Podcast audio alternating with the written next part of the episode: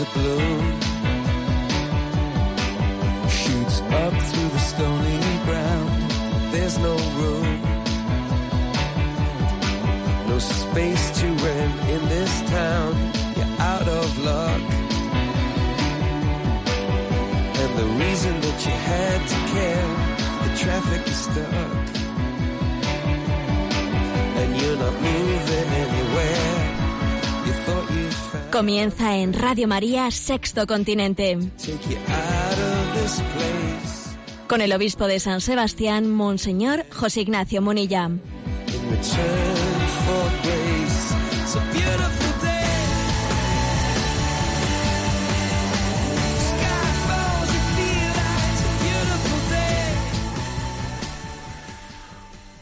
Un cordial saludo a todos los oyentes de Radio María. Un día más, con la gracia del Señor, nos disponemos a realizar este programa llamado Sexto Continente, que lunes y viernes de 8 a 9 de la mañana realizamos en directo aquí desde Radio María España. Este día, 11 de septiembre, eh, está viendo cómo el Santo Padre vuela de regreso después de la conclusión de su viaje apostólico a Colombia eh, antes de partir de suelo de, Colombia rumbo a la Santa Sede, ha enviado a las redes sociales el siguiente mensaje. Queridos hermanos colombianos, muchas gracias. He conocido a tantas personas que me han tocado el corazón. Ustedes me han hecho mucho bien. Bien, me parece que este viaje va a pasar a la historia porque el Santo Padre, pues con el carisma que, que él tiene, porque cada, pues obviamente cada pontífice tiene un carisma. Y pues el carisma, lo, he- dicho más de una vez, y San Juan Pablo II especialmente tuvo el carisma de la esperanza, y si Benedicto XVI tuvo ese carisma de iluminar la, la fe, pues creo que el Papa Francisco tiene el carisma de iluminar la, la caridad, la misericordia. Yo creo que va a pasar este, este viaje a la historia por el potente mensaje que se ha dado con respecto a la reconciliación. Ahora, es cierto que el tema de la reconciliación en Colombia era un tema, era un tema delicado, polémico. Sabéis que había habido pues, un referéndum un referéndum sobre si aceptar un determinado nivel de acuerdo entre el gobierno y las FARC, un, referéndum que se daba, ¿eh? digamos que se suponía que iba a ser eh, pues ganado por la propuesta del gobierno de un nivel de un determinado nivel de acuerdo con las FARC para que dejasen para que abandonasen no eh, la práctica terrorista y eh, para sorpresa de todos, cuando se celebró ese referéndum, pues era ya cerca de un año o al- o algo menos, perdió el gobierno ese referéndum y tuvo que reformar, ¿no? Eh, reformar el acuerdo, pues para que de alguna manera eh, pues hubiese un consenso nacional en qué nivel de acuerdo se llegaba para buscar una, un, un marco de reconciliación en Colombia. Yo creo que, como todo, fue providencial, obviamente, esa derrota, porque todo en esta vida es providencial y también la derrota de esa propuesta del gobierno, pues fue un motivo para que se ajustase mejor ¿no? ese encuentro entre la justicia y la misericordia, porque la misericordia no tiene que hacerse en detrimento de la justicia. también esa derrota fue providencial, ¿eh? para que no se venda una imagen barata de la misericordia en detrimento de la justicia. Pero hechos los debidos ajustes, ¿eh? hechos los debidos ajustes, también existiría el riesgo de, de una, un ideal de justicia inmisericordia. Ojo que el riesgo existe por los dos lados. ¿eh? Una imagen barata de la misericordia que desdibuje la justicia como si la justicia fuese una virtud inferior que no haya que tener en cuenta que sea superada por la misericordia, eso sería una falsa misericordia, una misericordia barata. O el, riesgo contrario es el de una justicia que en nombre de la verdad, en nombre de la justicia, sea inmisericordia, ¿no? Bueno, creo que hubo un momento en, este viaje en este viaje apostólico, el gran encuentro de oración por la reconciliación nacional en el que Santo Padre Guy se encontró pues con víctimas y victimarios ¿eh? en el Parque de las Molacas, en Villavicencio, fue el día de la Natividad de María, 8 de septiembre, y allí yo creo que el Santo Padre, entre otras muchas cosas, pues, pues él tuvo allí gestos de encuentro, de, de sentirse emocionado, etcétera, pero para mí hay una frase que observo que no ha destacado nadie, pero bueno, cada uno eh, lee las cosas desde, desde su sensibilidad, ¿no? Y yo me fijo en una frase que creo que lo dice todo de una manera muy equilibrada ¿eh? y que ha sido muy ignorada, ¿no? Dice esta frase: No impidamos que la justicia y la misericordia se encuentren en un abrazo que asuma la historia de dolor de Colombia. Me, encanta esta expresión de la que la justicia y la misericordia se tienen que dar un abrazo. Y luego dice, sanemos aquel dolor y acojamos a todo ser humano que cometió delitos. Y ahora dice, los reconoce, se arrepiente y se compromete a reparar contribuyendo a la construcción del orden nuevo donde brille la justicia y la paz. Porque fijaros bien, la misericordia requiere ¿eh? que para poder, ¿no? Para poder iniciar una vida nueva, que haya un reconocimiento ¿eh? del mal cometido, arrepentimiento y compromiso de reparación. Esto parece como que ¿eh? nadie se ha fijado en estas palabras. Ojo, estas, estas palabras son claves. Para que la misericordia y la justicia verdaderamente las dos se unen y se abracen, hace falta, ¿no? El reconocimiento del mal cometido. El profundo arrepentimiento. Ojo, no basta el reconocimiento. ¿eh? No basta el reconocimiento. Yo con cierta, ¿eh? con cierta frecuencia en nuestro entorno, en nuestro entorno, pues cuando uno dice el reconocimiento del daño causado, eh, en algún comunicado así de ETA, por ejemplo, he escuchado esa expresión. Estamos dispuestos a hacer un reconocimiento del daño causado. Ojo, el reconocimiento del daño causado no es suficiente. Hace falta un arrepentimiento. También Estados Unidos reconoció eh, que había causado un daño en Hiroshima y Nagasaki, lo reconoce, pero no se arrepiente. Eh, aquí hace falta, no, no falta un reconocimiento, hace falta un arrepentimiento del daño causado. Y luego dice una cosa más, y se compromete a reparar. La reparación es necesaria, porque si no hay reparación, el arrepentimiento es falso. Y si no hay arrepentimiento, el reconocimiento de daño también es falso. Eso me parece, me parece que es una hermosa conclusión y en el fondo aquí hay toda una filosofía y una teología de la reconciliación. El abrazo de la justicia y la misericordia. Pero ojo, con el, para que se pueda llegar a ese, pues a ese, a ese compromiso de reconciliación, como es el caso de Colombia, claro que se puede y se debe de asumir, ¿no?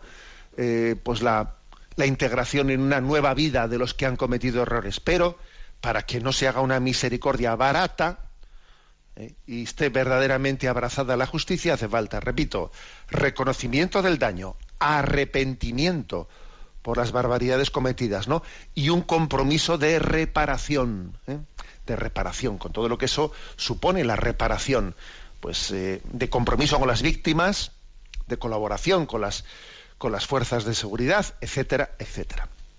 Bueno, pues nos ha parecido un viaje del que hay mucho que aprender y que creo que las palabras que se ahí se han pronunciado van a pasar a formar parte del elenco eh, de, bueno, pues de la reflexión sobre, sobre la pacificación y la reconciliación de los pueblos. Esta es la entradilla del programa de hoy. Decir que Sexto Continente es un programa que tiene también una interacción con vosotros a través de las redes sociales. Eh, podéis tener eh, en Twitter, en Facebook, en Instagram, a través de la página enticonfio.org. Podéis tener acceso a esas redes sociales. Y decir también que hay un, un correo electrónico sextocontinente arroba radiomaria.es al que podéis hacer llegar vuestras preguntas, propuestas, etcétera. Y decir también que estos programas quedan grabados en el podcast de Radio María y en el canal de iVox que, pues, que también llevamos adelante, llamado Sexto Continente. Bueno, eh, un comentario al punto, sabéis que tenemos una pequeña sección ¿eh? del DOCAT, sección DOCAT, hoy nos toca el punto tercero. El punto tercero del DOCAT dice lo siguiente, es una pregunta breve. ¿Cuál es el significado de Dios para nuestra acción? Y responde, responde de la siguiente manera. En tanto que autor de todo el universo, Dios es la medida de lo que debe ser. Toda obra se mide conforme a Él y a su plan. En Dios podemos reconocer lo que es obrar bien. Dicho en pocas palabras, Dios ha escrito el ADN de nuestras vidas. Lo que Dios quiere para y con nosotros es la norma y la regla de una vida buena y justa. Los cristianos actúan con solidaridad porque Dios obró primero amorosamente con ellos. Bueno, Mm, la afirmación clave, ¿eh? es decir, que Dios, que Dios también es mm, el significado, Dios nos da la clave de nuestra acción, de nuestro obrar, no solo de nuestro ser, porque lo del ser, eh, pues eso parece que dice, hombre, si Dios nos creó, si somos criatura de Dios, pues está bastante claro, ¿no? Que mi ser se explica por él. Yo he nacido de él, soy una participación eh, del ser de Dios. Bueno, como de la criatura depende del creador. Pero aquí se dice una, un poco, o sea, se dice algo más en el punto tercero. Aquí se habla de la acción, ¿eh? de la acción del hombre. ¿eh? Y se dice que también nuestro obrar, las obras que hacemos, también están totalmente, eh, están llamadas a estar totalmente ligadas a Dios. Porque fijaros, aquí hay una cuestión y es que en nuestra, en el horizonte cultural actual, que está muy tocado por la nueva era, pues eh, hay una especie de reivindicación de autonomía del hombre, eh, como que el hombre moderno, el hombre posmoderno, es aquel sí que para él Dios es como un horizonte, un horizonte teologal, eh, lo ridiculizo un poco, ¿no? Pero vamos, que no le venga Dios a darle mandamientos, que no me venga Dios a decirme lo que tengo que hacer. Entonces, aquí lo, lo guay, lo moderno, lo políticamente correcto, pues es, si queréis, si creer en Dios como una energía, como un horizonte, un horizonte teologal, pero que no me marque el camino, que para eso el hombre es autónomo, ¿no? Y se hace y, se va construyendo, ¿no? Pues una, una cierta moral a su medida. Dios existe, pues, o sea, el recurso a Dios, el recurso al Ser Supremo, pues sería un recurso más bien un poco de tipo búsqueda de relajación. ¿eh? Pero vamos, que, el horizonte práctico real de mi vida, eso, eso se lo marca el hombre, se lo marca el hombre. ¿eh? Tiene una moral autónoma, no heterónoma, no, no, no es Dios el que, el que le marca el camino, ¿no? Bueno, es el relativismo de nuestros días, ¿no? Que pues que pretende hacer una presentación de la religiosidad que renuncie no a predicar los mandamientos de la ley de Dios como normas objetivas para pasar a predicar una moral autónoma en la que la conciencia misma es la fuente misma de la verdad. ¿eh? Eh, hace poco escribía yo un artículo titulado Yihadismo no, relativismo tampoco, que quien quiera leerlo lo tiene ahí en la, en la página web en ticonfío.org y decía yo lo siguiente, en definitiva, para que el relativismo otorgue el marchamo de políticamente correcto a la religión cristiana, se requeriría renunciar a una religiosidad que configure verdaderamente nuestra vida, limitándose a inspirar vagamente nuestra existencia. La obediencia a la voluntad de Dios habría de ser sustituida por el cultivo de valores espirituales que anidan en nuestra interioridad. Pero vamos, ¿eh? Y con un poquito de ironía me atreví a decir en el artículo. Es como si nos atreviésemos a corregir a la Virgen María en la expresión de su fiat, ¿no? En el Evangelio de San Lucas. He aquí la esclava del Señor, hágase en mí según tu palabra, pues cambiando esta expresión por otra más políticamente correcta, ¿no? Estoy abierta a la trascendencia en la medida en que me haga sentirme realizada. Bueno, eh, en definitiva, que lo que dice el punto tercero, el DOCAT, es muy clave, es muy clave, es decir, es que Dios no solo es el autor del universo, sino que también Él ilumina, ilumina nuestro camino. ¿eh? O sea, la moral, la ética, está basada también en la, en la creación, en la ley natural. Existe una ley natural de, la cual nace, eh, en la cual se funda la ley moral. No hay una creación, por un lado, o sea, por un lado está la metafísica y por otro lado está la la ética. Y son dos cosas, no, no, es que Dios no solo funda el ser, Dios también funda el hacer. Hay una ley natural en la que se sustenta el orden moral. Por eso dice que Dios ha escrito el ADN, ¿eh? el ADN de, nuestro comportamiento moral. Está escrito en la ley, natural. En ese sentido, Dios es norma y regla de una vida buena y justa. Y en ese sentido no tenemos en absoluto que, pensar que, el hombre pierde, ¿no? Pierde su, su propia libertad, su propia libertad, su propia dignidad, por el hecho de que de que respete esa ley natural, no, todo lo contrario. Eh, hay una referencia en este punto del, punto del DOCAT al, eh, al punto del catecismo 1694. 1694 dice, siguiendo a Cristo y en unión con Él, los cristianos pueden ser imitadores de Dios, como hijos queridos y vivir en el amor conformando sus pensamientos, sus palabras y sus acciones con los sentimientos que tuvo Cristo y siguiendo sus ejemplos. Es decir, que además de estas reflexiones, pues digamos de tipo filosófico que he hecho yo ahora, a esto hay que añadirle que podemos y debemos imitar a Dios. Sí, le podemos imitar a Dios en Jesucristo.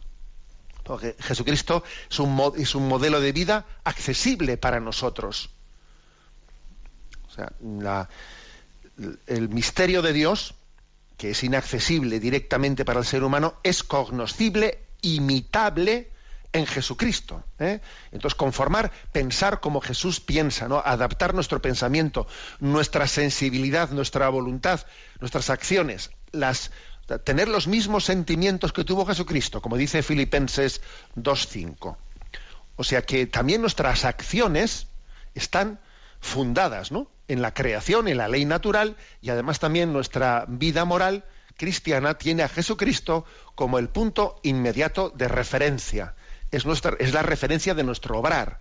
Por eso, el DOCAT, según vaya, ¿eh? según vaya reflexionando mm, sobre la doctrina social de la Iglesia, pues a veces reflexionará desde argumentos filosóficos, pero otras veces reflexionará desde citas evangélicas, porque Jesucristo mismo es, es la fuente en la, que, en la que fundamos nuestro obrar, nuestra moral.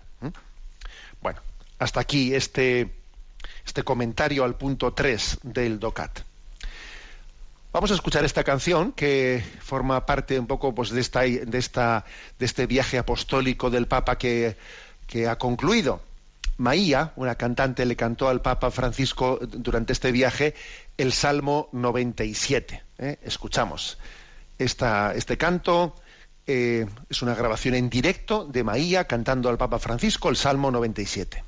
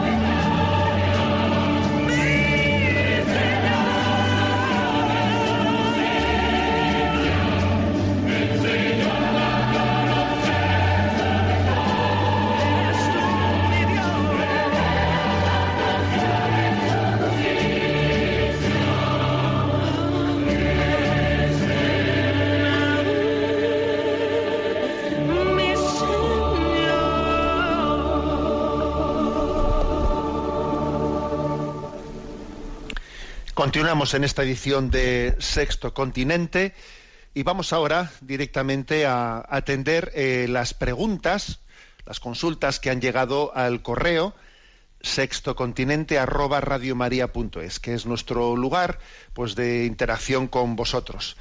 A Yolanda, que está en la emisora en Madrid, le vamos a pedir que nos vaya presentando las preguntas seleccionadas en esta semana. Buenos días. Muy buenos días, monseñor. Adelante. Un oyente llamado Ismael nos pregunta, estimado Monseñor Monilla, mi pregunta va de tentaciones y cómo afrontarlas. Es un hecho que éstas nos rodean, nos amenazan y a veces nos desaniman. Recuerdo su frase al respecto de ni hagamos las paces con ellas, ni perdamos la paz. Y en eso estamos. Hace poco salió la noticia, le pongo el vínculo abajo, de cómo un artista mundialmente famoso afirma que consumir pornografía ha salvado su matrimonio, calificándola de herramienta necesaria para desahogar tensión y evitar serle infiel a su esposa, justificándose que es una persona mucho más expuesta a la tentación por su condición de cantante famoso. Las estadísticas afirman, en cambio, que la adicción a la pornografía es uno de los motivos principales de ruptura matrimonial. No se trata, por supuesto, de juzgar a esta persona, sino de tratar en términos generales la validez del supuesto mal menor en la lucha contra las tentaciones. ¿Es correcto creer que se puede hacer algo censurable porque presuntamente pueda ayudarnos a no dar un paso más grave, puede justificarse en algún caso, aunque sea de manera provisional, para lograr más fortaleza? Le agradezco un comentario y que el Señor le bendiga. Bueno, interesante esta, esta pregunta de Ismael. La verdad es que yo tengo que decir que desconocía que desconocía esa noticia, pero él me manda el link. Es cierto que haya habido pues un pues un cantante, eh, creo que se llama mm, Robbie Williams, que apareció un, un, reportaje en La Razón, el cual decía pues decía esa barbaridad, ¿no? Además delante de su esposa, que él utilizaba la pornografía para así no serle infiel a su a su mujer. ¿eh?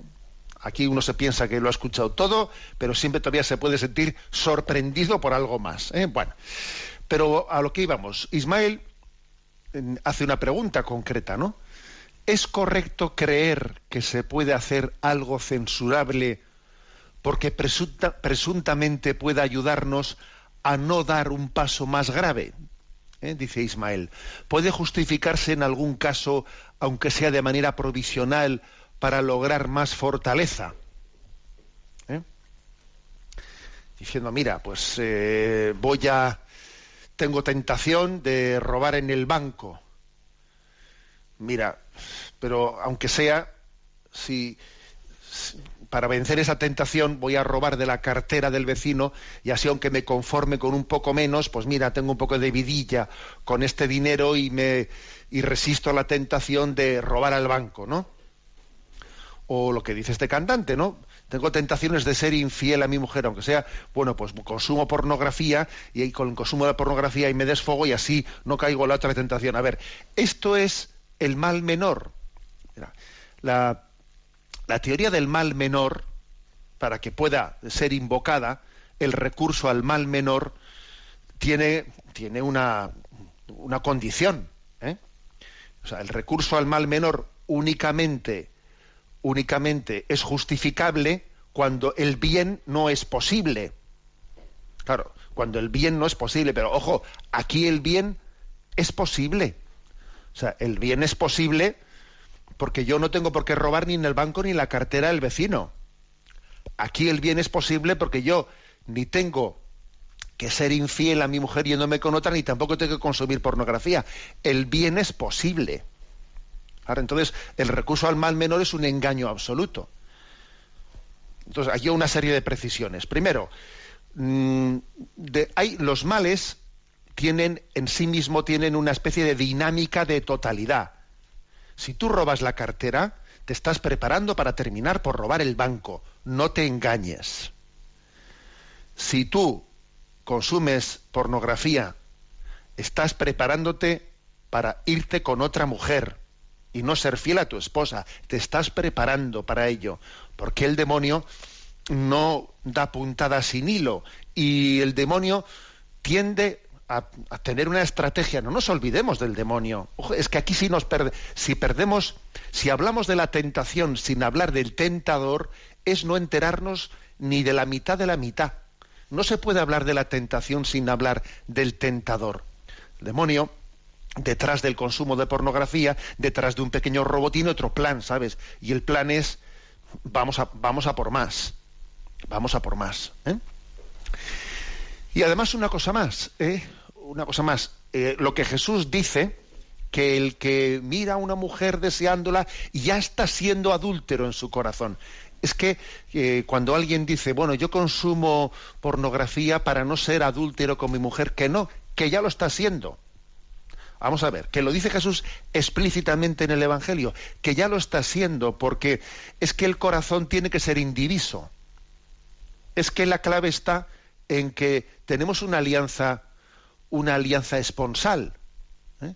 Entonces, si tu corazón está buscando un descanso, pues en la pornografía, ya está siendo infiel, o sea, porque es que la infidelidad no es un acto meramente material, ¿eh? Sino que también, el fondo, es la desviación del corazón de... Porque, ojo, puede ocurrir que haya infidelidades sin que todavía, ¿eh? antes de que todavía haya llegado uno a irse con la mujer del vecino. La infidelidad ya ha comenzado dentro de ti. Es más, es muy difícil que uno llegue a irse con, una con la mujer que no es suya sin que la infidelidad hubiese nacido previamente en su corazón en otros ámbitos, con pensamientos, con tal y con cual. ¿eh? Bueno, pues yo creo que esta es un poco la respuesta adecuada ¿eh? a esta pregunta de Ismael, que es interesante y y que sobre todo yo creo que la respuesta es el mal menor, o sea, eh, invocar ahí el mal menor es un engaño. El mal menor únicamente es justificable cuando el bien no es posible. Pero es que si el bien es posible y creer que el bien no es posible es no confiar en la gracia de Dios, porque dice, es que para mí, para mí es imposible eh, vivir austeramente, necesito algo tengo que robar. Jo, para mí es imposible vivir castamente, o sea, algo tengo que hacer para desfogarme. Para mí es imposible. No, eso, perdón, eso no es verdad. Ese para mí, ese recurso para ti es no confiar en la gracia. Es que para Dios nada hay imposible y Dios quiere darte la gracia. Luego lo de para mí es imposible, ya, para ti será imposible, pero para Dios es posible y quiere darte la gracia. Luego, si Dios lo puede todo y Dios quiere darte esa gracia, ¿cómo puedes decir para mí es imposible? Ahí no hay mal menor, eso no es un mal menor, no, eso es una es la puerta al mal mayor y punto, es la puerta al mal mayor. Bueno, esta matización creo que es interesante. Adelante con la siguiente consulta. Buenos días, soy Javier de Ciudad Real. Con motivo de la fiesta del nacimiento de la Virgen María, habló usted de que tal fecha se coloca nueve meses después de la Inmaculada Concepción. Siempre que creí que María era la Inmaculada Concepción porque concibió así a Jesús, pero ahora entiendo que se refiere a la concepción de María en el seno de Santana. ¿Sería tan amable de aclararlo? Muchas gracias. Sí, o sea, es decir, lo que se celebra el 8 de diciembre no es la concepción de Jesús, inmaculada. No, no, es la concepción de María, de ella, de ella, su concepción inmaculada. María fue concebida en el seno ¿no? de, su, de su madre Santa Ana, fue concebida limpia de pecado original. ¿eh? Por eso hablé yo en la homilía del día 8 de, 8 de septiembre, día de la Natividad, que ahí hay un paralelismo. ¿eh? Eh, hay nueve meses de distancia entre la concepción de Jesús que es el 25 de marzo, el día de la Anunciación, el día de la Encarnación, 25 de marzo, cuando el ángel le va a anunciar que va a ser Madre de Dios, pasan nueve meses de embarazo, de estado de buena esperanza, y el 25 de diciembre es la Natividad de Jesús, la Navidad. Y hay otros nueve meses de estado de buena esperanza en el seno de Santa Ana, desde que el 8 de diciembre celebramos la Inmaculada Concepción de María en el seno de Santa Ana, hasta que el 8 de septiembre, han pasado nueve meses, el 8 de septiembre celebramos la Natividad de María. ¿eh? Son como los nueve, eh, nueve meses de estado de buena esperanza de la Virgen María, esperando a Jesús, y de Santa Ana esperando a la Virgen María. ¿eh? Y hablé en esa homilía de que existe pues, en la liturgia una especie de paralelismo entre celebrar a Jesús y celebrar a María, ¿no? Pues eso, es que es muy hermoso ver cómo, por ejemplo, pues se celebra la coronación de María, Cristo Rey, Cristo Rey tiene también el paralelismo de María, Reina de cielos y tierra. Sagrado Corazón de Jesús, ¿no? Y al día siguiente, Inmaculado Corazón de María. Y por ejemplo, esta misma semana, el día 14, el día 14 es la exaltación de la Santa Cruz. Y el día siguiente, Nuestra Señora de los Dolores. O sea, es, hermoso ver cómo existe, ¿no? En la liturgia un paralelismo entre Jesucristo y María. No porque pongamos al mismo nivel a María y a Jesucristo, ¿eh? No, no, en absoluto. Sabemos que Jesús es el Hijo de Dios, es una persona divina y que María es un, una criatura humana. Pero ese paralelismo eh, es muy iluminoso, porque ese paralelismo lo que viene a decir es que lo que Dios ha hecho en Jesucristo nos, lo quiere dar a nosotros y en María, y en María nosotros estamos llamados a, a, reinar, por ejemplo, Cristo Rey, en María también nosotros estamos llamados a tener un corazón inmaculado, en María estamos también nosotros llamados a, a, a, tener, a estar al pie de la cruz, como el día de la Virgen Dolorosa, etcétera, etcétera. Bueno, adelante con la siguiente pregunta. Una oyente llamada Lucía nos comparte. Buenos días, monseñor. Me encanta escuchar sus programas los lunes y viernes. Siempre hay algo que aprendo y me ayudan a ver las cosas de la vida diaria a la luz de Jesucristo. Hoy es la Natividad de la Virgen María y ha explicado que la Iglesia celebra el Dies Natalis, días que nacen a la vida eterna y de los santos, y que solo celebra los cumpleaños, es decir, el nacimiento a la vida terrena, el de Jesucristo por descontado, la Virgen María y San Juan Bautista. La verdad es que luego le he dado alguna vuelta más y me daba una cierta tristeza que no se celebre también el de San José. ¿Hay alguna explicación para ello? Pienso que cuando Dios buscó un padre para su hijo y pensó en San José, sería porque dentro de todos los hombres de la tierra le parecería el mejor y por descontado un hombre santo. Es por ello que me parecería bien que estuviera como familia directa de Jesús dentro de los que celebran su cumpleaños. Bueno, era solo una reflexión de primera hora y seguro que tiene una explicación más que lógica a la que mi mente no llega. Unidos en Jesucristo le mando un cordial saludo.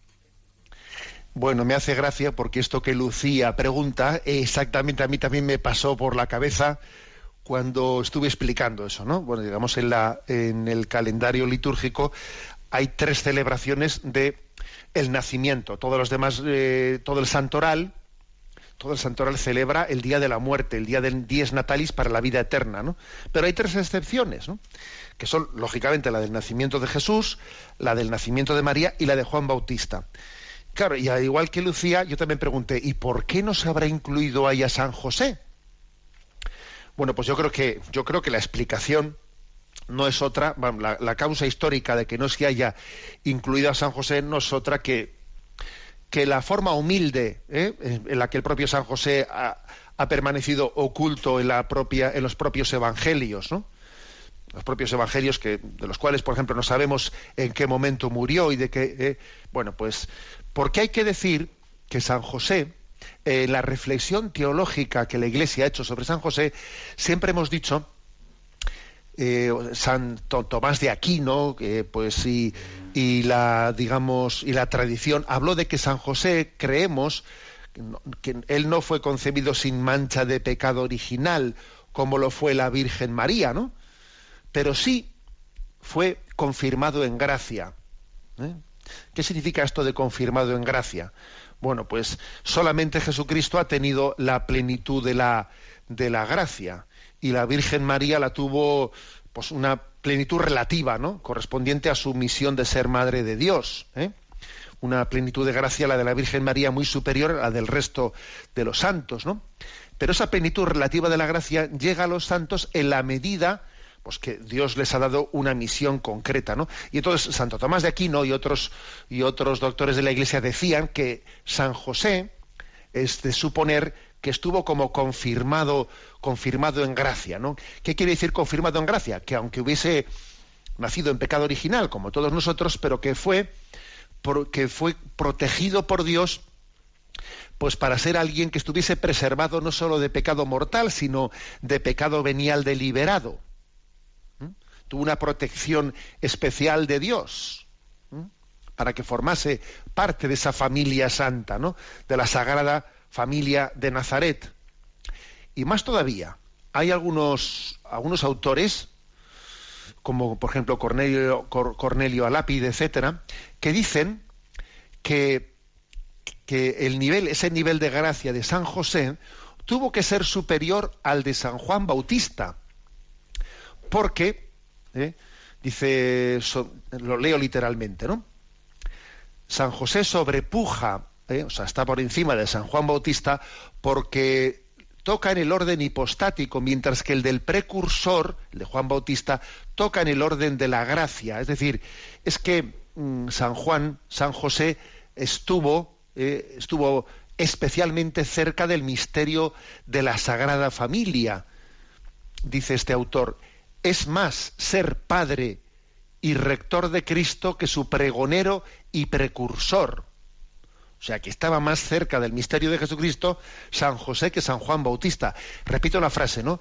Es más ser padre y rector de Cristo que su pregonero y precursor. Y por lo tanto, la tradición cree que el nivel de gracia que tuvo San José fue superior que el de Juan Bautista. ¿eh? Esto obviamente no es, un, no es ningún dogma de fe, es una reflexión que forma parte de la tradición de la Iglesia. Y mm, bien es verdad que también existe esa expresión eh, de, Juan Bautista, salida de los labios de Jesús, que dice un piropo por Juan Bautista, el mayor de los nacidos de mujer. Pero bueno, no se puede interpretar tampoco literalmente esa expresión, porque ahí está María, que también es nacida de mujer. En resumen, ¿por qué San José, por qué en la liturgia no, no hay una fiesta del nacimiento de José? Pues porque José es muy humilde y en los evangelios casi pasa desapercibido, pero no hay que, no hay que buscarle otra, otra explicación, porque podría ser perfectamente, y igual también, pues en un momento determinado llega a ser, porque la devoción también eh, del pueblo de Dios a veces precede y va por delante eh, de, la propia, de la propia expresión litúrgica. Bueno, eh, tenemos una, escuchamos este canto de Pedro Ruiz Blas, a los que hirió el amor.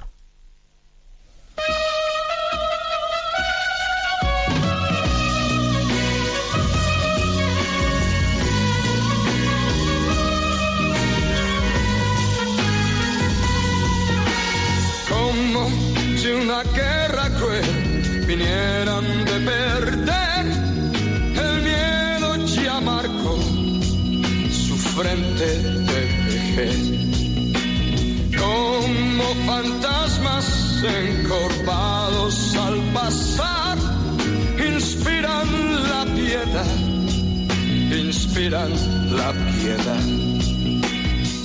A los que hirió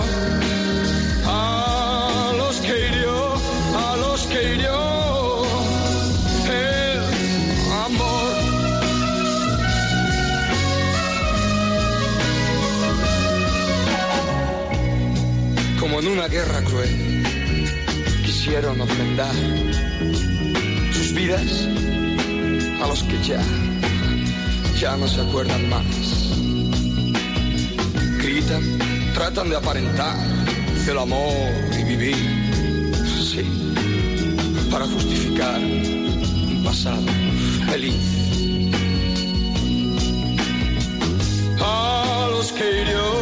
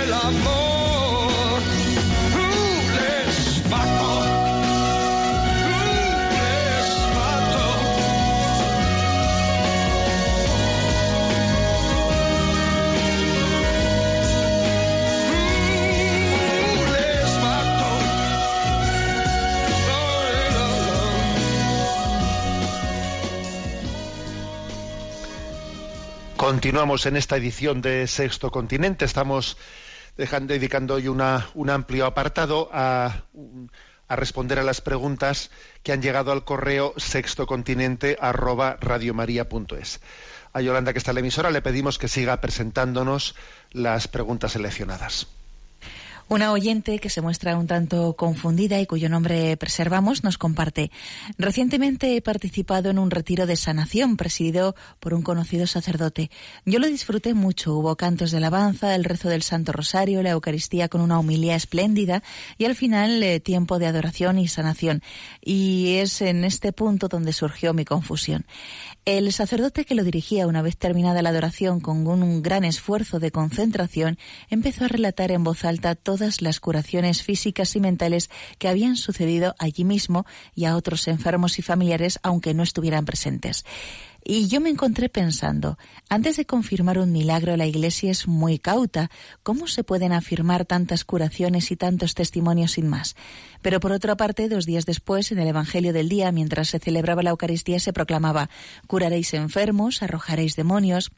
Tengo fama de ser una persona que se lo cuestiona todo y tengo que reconocer que me cuestiono casi todo. Sé también que mi fe es menor que un grano de mostaza, por eso necesito ayuda. Para Dios no hay nada imposible, pero ¿tienen sentido esos ritos de sanación? ¿Qué lugar ocupan en la Iglesia? Vamos a ver, es curioso porque llegan bastantes preguntas de este estilo, ¿no? A nuestro correo electrónico y bueno, pues he seleccionado esto un poco pues para dar para dar criterio. A ver, es cierto que la Sagrada Escritura habla que Dios puede dar el don de sanación, con lo cual no creo que sea bueno ser incrédulo ante la, la posibilidad de que Dios pueda dar el don de sanación. Eh, y entonces que por lo tanto que en un que en un contexto determinado se hace pues una oración de sanación a los enfermos etcétera pues, eh, bien sea de una manera más más privada o más pública pues no, no creo que sea bueno el tener por principio una incredulidad ante ello. Ahora al mismo tiempo también creo que uno de los signos de autenticidad es que eso se ha hecho de una manera muy discreta por ejemplo, me parece un poco del género indiscreto eso de que terminada esa oración de sanación que se ha hecho pues en un polideportivo donde sea no pues entonces allí alguien diga a ver voy ahora inspirado por el Espíritu Santo voy a decir aquí qué personas han sido curadas. Tú has sido curado tú has sido a ver un momento. ¿Mm? seamos discretos. O sea los dones de Dios son de Dios y nosotros no podemos contabilizarlos ni evaluarlos ni darlos por discernidos así por las buenas. Si tú eres instrumento de Dios para que Dios sane a alguien, vale, pero no pretendas tú contabilizarlo, ¿eh? No pretendas contabilizarlo. No te pongas a hacer allí como una lista de curados. Oye, deja que Dios sane a quien tenga que sanarlo y tú no te pongas a, a contabilizar eso porque pues porque como, como te bien ha dicho esta oyente la iglesia es prudente es prudente y, y si tiene que discernir un caso para, para, reconocerlo como milagro, pues hace un proceso largo. Luego tú no des ya eso por, por asegurado. Tú has invocado a Dios. Dios ha, ha, hecho, ha hecho lo que ha dado su gracia y ha sanado a quien tenía que sanar. Ahora tú deja que el sanado, si, si, si es el caso, él alabe a Dios, pero tú no te pongas como a hacer una especie de elenco de, de, sanaciones que has conseguido, porque eso tiene mala pinta. ¿eh? Los dones de Dios no los poseemos y no los podemos contabilizar. ¿eh? Luego, vamos adelante. ¿eh? O sea, decir, a la que Dios dé sus dones y tú tira adelante lo que dice San Juan de la Cruz, no, ni cogeré las flores ni temeré las fieras. Ala, pero no arranques las flores. Si Dios ha sembrado una flor, déjala, ahora tú no la arranques y no la pongas en la estantería diciendo que aquí ha habido 28 curaciones. No, no, eso no lo hagas. ¿eh? Bueno, luego yo le diría a la, a la oyente, a ver, no, mm, creo que su postura no es la, la, incrédula, creo que es prudente. O sea, es decir, pues creemos en que Dios puede dar el don de las sanaciones, pero no fundamos en eso nuestra fe. Nuestra fe no la fundamos en que pueda haber unos hechos milagrosos. Nuestra fe la fundamos pues en la revelación de Jesucristo. ¿Eh? Y luego, si, esos hechos milagrosos acontecen, alabamos a Dios, pero no pretendemos cuantificarlos, poseerlos, ponerlos en una vitrina. Ala, deja que Dios siga adelante en su obra salvadora. Y en todo caso ya será la Iglesia la que discierna que paso tiene pues un ministerio especial para hacerlo. ¿eh? Yo creo que con este espíritu es con el que tenemos que obrar. Adelante con la siguiente pregunta. Luis Pérez nos dirige la siguiente cuestión. Quería trasladarles desde León la siguiente duda. Hace unos días el Papa publicó un mensaje en Instagram con este texto. ¿Cómo se descubre la propia vocación en este mundo? El primer indicador es la alegría del encuentro con Jesús. Me gustaría pedirle si pudiera comentar ese pasaje del Papa. Gracias por el programa y su tiempo. Bueno, ese mensaje del Papa en Instagram, eh, en el fondo es muy ignaciano es muy ignaciano, porque San Ignacio de Loyola, en, el discernimiento de espíritus que hace, él dice que en la presencia de Dios, cuando alguien eh, descubre la voluntad de Dios, se suele caracterizar porque Dios siembra una gran paz y alegría dentro del alma.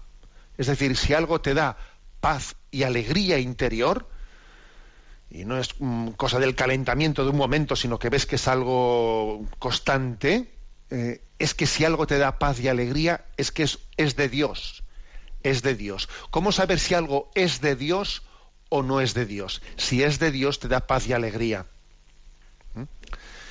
Y si no es de Dios, si es del maligno, te, te deja una... Aunque te dé placer, ¿eh? Aunque te dé placer, pero te deja una profunda amargura y vacío interior es un discernimiento ignaciano, con lo cual dice el Papa, ¿no? ¿Cómo se descubre la propia vocación? Dice, el primer indicador, no dice que sea el único, ¿eh? pero el primer indicador es la alegría ¿eh? del encuentro del encuentro con Jesús. Adelante con la siguiente pregunta. ¿Mm? Ángel Luis Senderanjuez nos plantea Buenos días, padre don José Ignacio. Quiero en primer lugar agradecer de manera muy especial la emisión de este programa que tanta ayuda nos supone a todas las personas que nos acercamos para profundizar y entender nuestra fe en Jesucristo. Mi pregunta es la siguiente. ¿Hasta qué punto Dios interviene en todos o algunos aspectos de nuestra vida? Un premio en la lotería, una enfermedad, una amistad, un distanciamiento personal, un acontecimiento en el trabajo cómo discernir de manera sencilla e inteligente qué son asuntos de Dios y cuándo podemos entrar en el campo de la superstición, pidiendo señales divinas en vez de aceptar las cosas normales o naturales de la vida. Muchas gracias. Bueno, primero que lo de pedir señales divinas no es buen camino. Eso, Señor, envíame señales. A ver, Dios nos envió una gran señal que fue Jesucristo, que es su Evangelio. Luego, mm, dejémonos de pedir señales divinas. ¿eh? Eso como principio, creo que es muy sano en la vida espiritual. Tenemos suficiente luz con el Evangelio. Bueno, segundo, eh, la providencia de Dios está presente en todo. En todo está la providencia de Dios, lo cual no quiere decir que todas las cosas que ocurren sean voluntad directa de Dios. Muchas veces hay una voluntad permisiva de Dios. Dios ha permitido una cosa que no la ha querido voluntariamente, pero Dios la ha permitido. Y en la medida en que la ha permitido, también está introducida dentro de la providencia. ¿eh? Pues, por ejemplo, pues un, eh, un, accidente de coche en el que pues alguien eh, pues se queda cojo. Lo de San Ignacio de Loyola, ¿no? Pues eso, la, la bala de cañón que le dejó herido en el castillo de Pamplona. ¿Fue Dios el que envió esa bala? No, hombre, que va a enviar Dios la bala. Pero es verdad que Dios permitió el envío de esa bala y esa bala de cañón que terminó por, por quebrar la pierna de San Ignacio y de, y de ahí se desarrollaron pues toda una serie de acontecimientos, ¿no? O sea, ¿Dios se sirvió de esa bala? Sí, Dios se sirvió de esa bala. ¿Dios la envió? No. A ver, son dos cosas distintas, ¿no? Eh, la, la providencia distingue entre voluntad directa y una voluntad permisiva, pero lo que es impresionante es que Dios es capaz de integrar todo en un misterio de salvación, hasta nuestros errores. Ojo, hasta nuestros pecados, que en el fondo un pecado atenta contra la providencia, un pecado atenta, ¿no? contra la voluntad de Dios, y sin embargo Dios, después de que lo hemos cometido, lo integra también en tu en la providencia para que aprendas de tu propio mal. O sea, todo se todo se reutiliza, se reorienta, ¿no? incluso lo, que hemos hecho mal. O sea, en esta, en esta perspectiva tenemos que entender las cosas, ¿no? Sin caer en el campo de la superstición, de decir, esto sí, esto no, eh, esto es providente, esto no es providente, es que, quietos, o sea, es decir, todo es providente, todo resulta para bien en aquellos que amen, que al Señor. Desde esta perspectiva, desde que Dios siempre quiere sacar bienes de los males, tenemos que entender las cosas. ¿eh? sería del género supersticioso, supersticioso el decir, ay, esto que me ha acontecido, esto ha sido pues un signo de la providencia. Y eso otro no, ¿qué? Eso otro también. ¿eh? Ay, esto que me ha pasado con la lotería, bueno, y lo otro no ha sido providencial, todo ha sido providencial. O sea, no, no que te toque la lotería sí es providencial y que tengas un accidente de coche no es providencial. No, todo es providencial. También es providencial la rutina de tu vida con la que tienes que luchar, pues porque eh, es para ti un peligro en el, eh, también, o sea, hay, en todo hay una providencia. ¿eh? En el fondo, la providencia no es otra cosa que descubrir a Dios presente en todas las circunstancias de nuestra vida. Dios está presente en todas las circunstancias de nuestra vida. La providencia es una presencia, es una presencia no es una suerte, no es un, no, no, es una presencia. Dios camina junto a mí. Eso es providencia. No pensemos en conceptos raros, ¿no? Luego para, ¿eh? para, digamos, desuperstizar o como se diga eso, ¿no? El concepto providencia, yo creo que es muy bueno que uno diga, a ver, ¿qué es providencia? Es eh, la presencia de Dios en mi vida que hace que tenga la capacidad de vivir el momento presente como eh, como una circunstancia en la que Dios quiere que crezca y que camine hacia la santidad. Y punto, ¿eh? sin darle más, más, más, más vueltas indebidas. Tenemos el tiempo cumplido. Me despido con la bendición de Dios Todopoderoso. Padre, Hijo y Espíritu Santo, descienda sobre vosotros. Alabado sea Jesucristo.